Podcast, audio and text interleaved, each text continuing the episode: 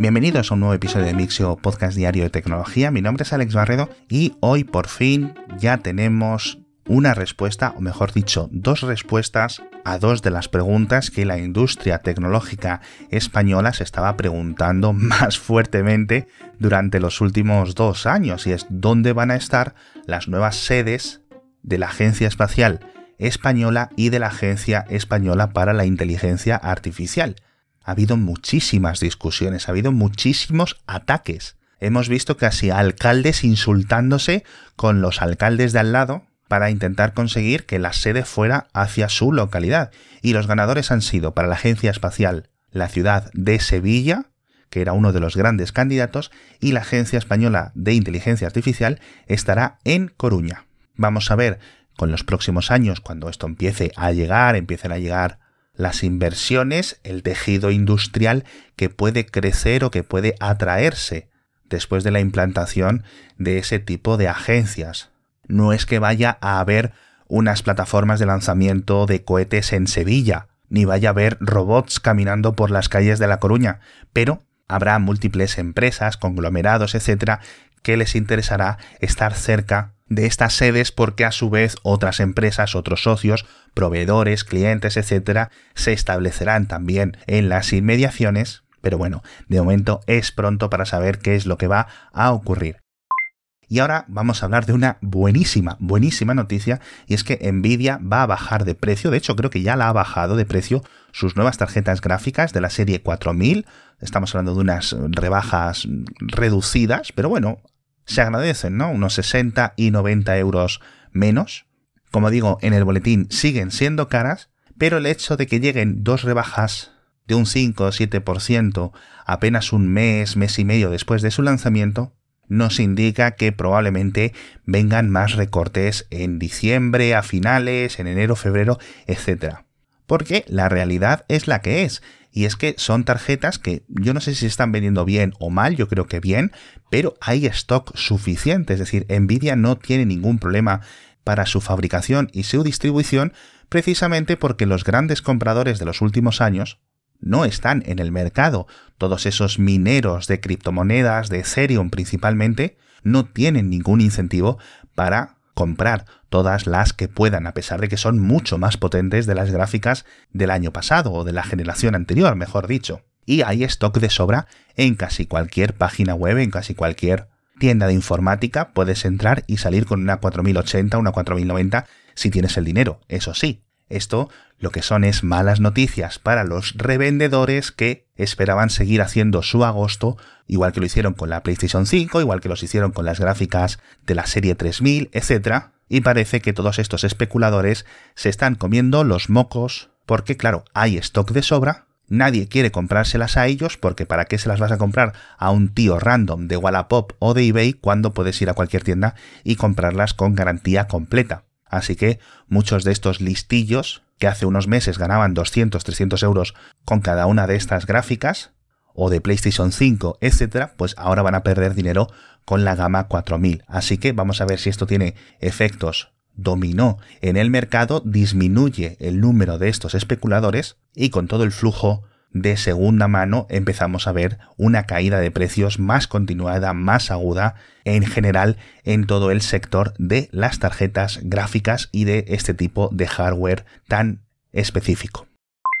Y hablamos de software ahora, pero en concreto una noticia que no solemos contar mucho, y es que hay unos ataques de malware coordinados que están afectando a Rusia. Este malware se llama Cry Wiper, Cry de llorar y Wiper porque es lo que hace, borra el contenido de los discos duros, no por completo, pero todos los documentos y ficheros que no sean necesarios para que el sistema operativo funcione, los elimina, se hace pasar por un ransomware, pero no puedes pagar para recuperar tus archivos. ¿Por qué? Porque te los ha borrado. Esto no tendría mayor historia hasta que la prensa local en Rusia ha empezado a contar que hay numerosos casos en todo el país, en ayuntamientos, en tribunales, etcétera, que están siendo infectados por este malware. No sabemos quién lo ha creado, pero los expertos en seguridad que han analizado parte de las huellas y parte de los binarios de este Cry Wiper dicen que es relativamente similar en algunas funciones a Isaac Wiper, un malware que a principios de la invasión de Ucrania afectó eh, de forma leve a algunos sistemas en empresas y organizaciones ucranianas. Entonces, se me ocurre, como posible explicación o posible hipótesis, es que alguien dentro de la comunidad o de los servicios de inteligencia, tanto ucranianos como de algunos de sus aliados, haya dicho vamos a reconvertir este software y lo vamos a utilizar para atacar o contraatacar infraestructura rusa. También puede ser sabotaje, también puede ser un montón de cosas. Pero es muy curioso, de verdad, muy, muy, muy curioso, que haya un malware que esté específicamente atacando infraestructura rusa. Porque, como habréis leído y escuchado tantas y tantas veces en este podcast, la mayoría de los malwares, ransomwares, etcétera, que contamos, tienen un sistema, una cláusula muy concreta, que es que si el lenguaje del sistema operativo o de la máquina en la que se encuentra es el ruso, se desactiva o se desinstala o no hace nada. Y esto es una de las principales eh, pruebas, una de las principales pistas que suele indicar que sus creadores son rusos, o bien dentro del mundo hacker, del mundo civil, o bien más del mundo de las organizaciones estatales. Con lo cual es muy curioso que en vez de un malware que excluye a Rusia, un malware que específicamente tiene a Rusia como objetivo. Y la siguiente noticia tiene que ver con la Unión Europea y con las nuevas regulaciones de consumo de combustibles para los coches, la inminente Euro 7, que aún no ha sido aprobada, y que dentro de la propuesta de la Comisión Europea yo no me había fijado, tampoco es que esté muy atento yo a estas cosas, y es que la Comisión Europea ha propuesto una variante denominada Euro 7G, que no tiene nada que ver con las ondas ni nada, simplemente es el nombre 7G, que será la regulación específica de consumo y contaminación para los motores de los coches híbridos enchufables. Ya hemos visto en múltiples ocasiones los problemas y los agujeros legales que hacen que coches de 2-3 toneladas que contaminan y consumen un montón tengan unas excepciones porque sobre el papel son híbridos enchufables, aunque no se hayan acercado, como me gusta a mí decir, a un enchufe desde que salieron del concesionario. Entonces, obviamente, la Comisión Europea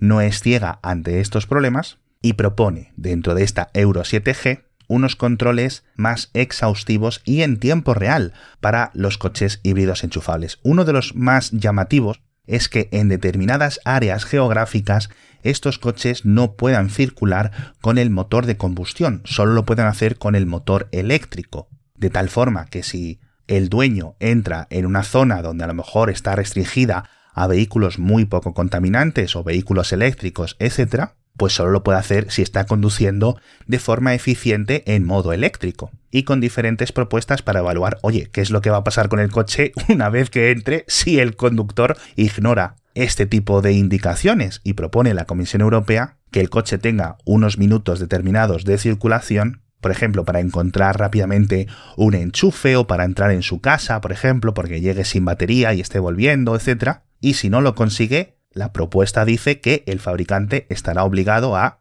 diseñar el software para que el coche se pare y no pueda utilizar el motor de combustión. Esto sigue siendo una propuesta, a mí me gusta, me parece interesante, pero obviamente el lobby de los fabricantes de coches europeo, especialmente el alemán o el franco-alemán español, pero no nos podemos olvidar nunca de los italianos, van a protestar mucho, muchísimo pero bueno, la verdad es que los coches híbridos enchufables, cuando son bien usados por sus dueños, son una de las opciones más atractivas a nivel de consumo y a nivel de contaminación y sobre todo a nivel del precio de lo que cuestan.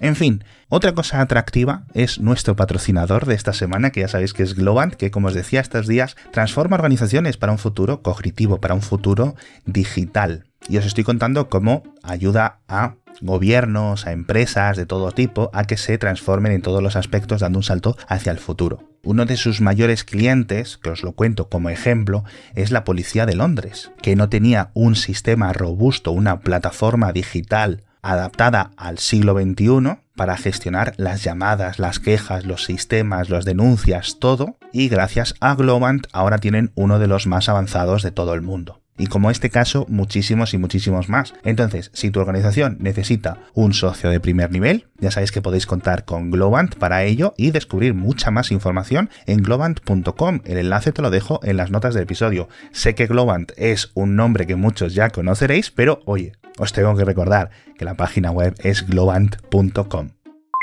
Y hablamos de otra medida de transportes polémicos ahora, y es que Francia, después de mucho tiempo, ha recibido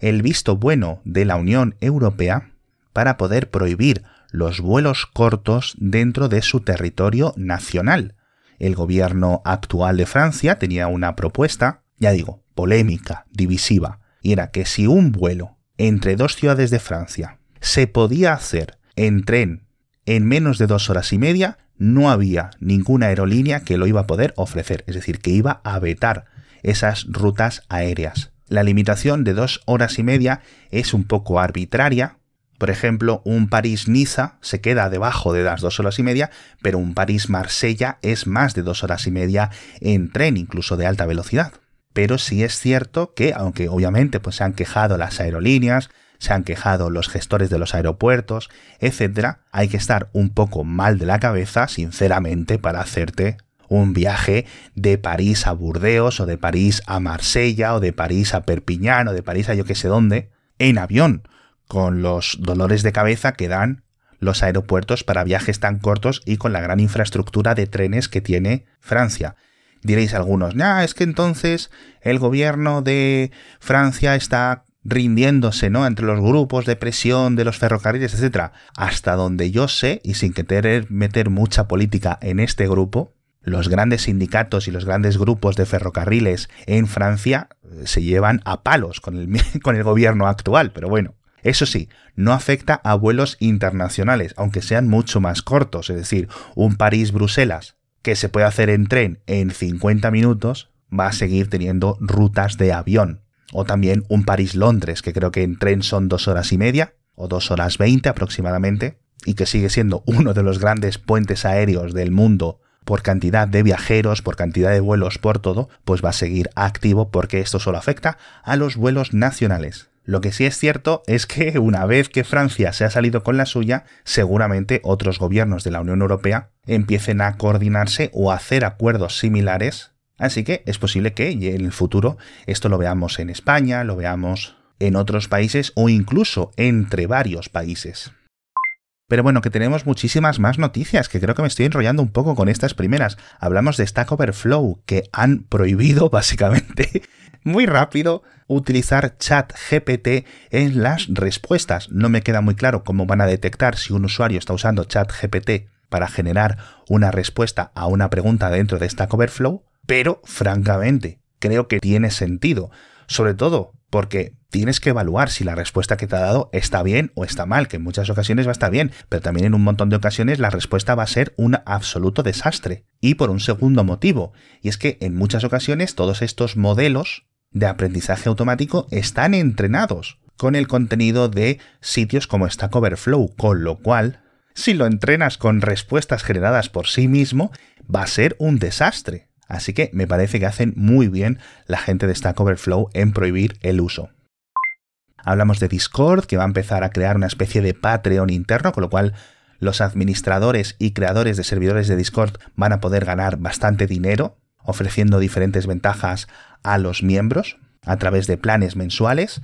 Hablamos de Starlink, que se está apresurando a poner más satélites en órbita, ha conseguido una recertificación de algunos de sus planes de lanzamiento. Actualmente tiene 3.200, 3.200 y algo satélites en órbita y parece que se van a centrar en seguir lanzando satélites dentro de las órbitas y de las bandas de frecuencia existentes, de las que ya están utilizando, de las Ka y KU, de las K y Q, y que van a descartar la banda V, que es una banda de una frecuencia mucho más alta, yo entiendo que para poder fabricar más y más y más satélites, tanto de la generación actual como de los siguientes, porque eh, está teniendo demasiado éxito. Yo creo que Starlink no pensaba que iban a tener tanto éxito. Están subiendo los precios de las eh, suscripciones mensuales, están imponiendo algunos límites de descarga para algunas regiones, porque el ancho de banda está reduciéndose. Me he encontrado con un informe que certifica que en Estados Unidos la gente antes tenía de media unos 100 megabits de descarga con Starlink y claro, como hay más personas con sus antenas, ahora, unos meses después, la calidad o el ancho de banda de descarga medio es unos 50 megabits por segundo, que no está mal, pero oye, hacen falta más satélites. Hablamos también de las apuestas online en Reino Unido, que siguen siendo un problema gigante, y de todos los ingresos que tiene esta industria, que es la mayor del mundo, curiosamente, no lo sabía. Y es que los británicos gastan muchísimo más dinero, no solo per cápita, sino en total que cualquier otro país, muy por encima de Estados Unidos o de otros países eh, mucho más grandes. Y esto pues está causando bastantes problemas sociales en Reino Unido, porque ya no hace falta irse a un casino o irse a una casa de apuestas, ya lo puedes hacer todo desde el móvil y está causando, ya digo, bastantes problemas. Estamos hablando de unas cifras que he leído que me han dado un poco de miedo. 400 suicidios anuales relacionados con las apuestas.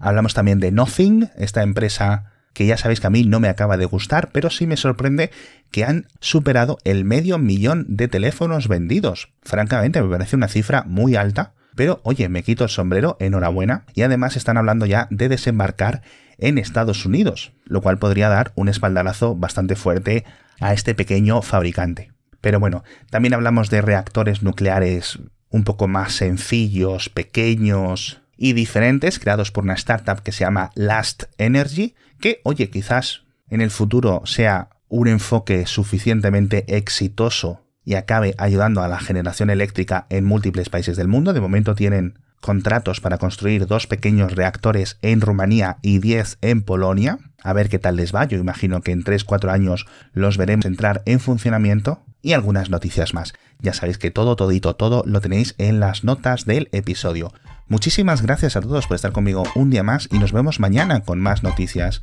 de tecnología.